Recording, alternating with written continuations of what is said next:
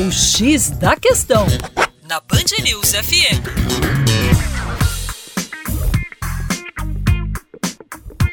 Olá, ouvinte Band News, como vai? Tudo bem? Com você, o Juninho Lopes, do, você já sabe, Terra Negra. E olha só, você já ouviu falar do aglomerado subnormal? Pois bem, vamos lá. O aglomerado subnormal é conhecido popularmente como favela. Mas vamos lá no conceito que é dado pelo IBGE.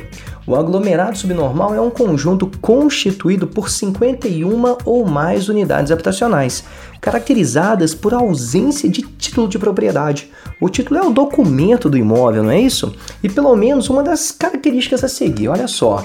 É, de repente, estes aglomerados subnormais terão irregularidade das vias, ou um tamanho e forma de lote né, não padronizado, carência de serviços essenciais públicos como coleta de lixo, rede de esgoto, energia elétrica e assim vai. Agora olha só, como que estes aglomerados subnormais são formados? A existência da maioria está relacionada à forte especulação imobiliária e também à concentração fundiária, um problema lá do meio rural que acaba interferindo aqui no meio urbano. Agora eu vou pontuar para você alguns dados recentes do IBGE. Das pessoas, veja bem, que moram nas favelas, cerca de 87% frequentam escolas públicas.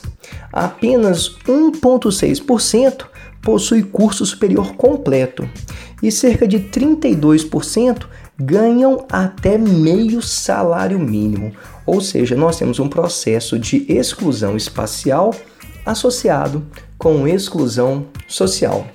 Para mais, acesse educaçãoforadacaixa.com e também o nosso canal no YouTube que tem muita informação bacana, youtube.com/terra negra. É isso aí, um grande abraço e até logo.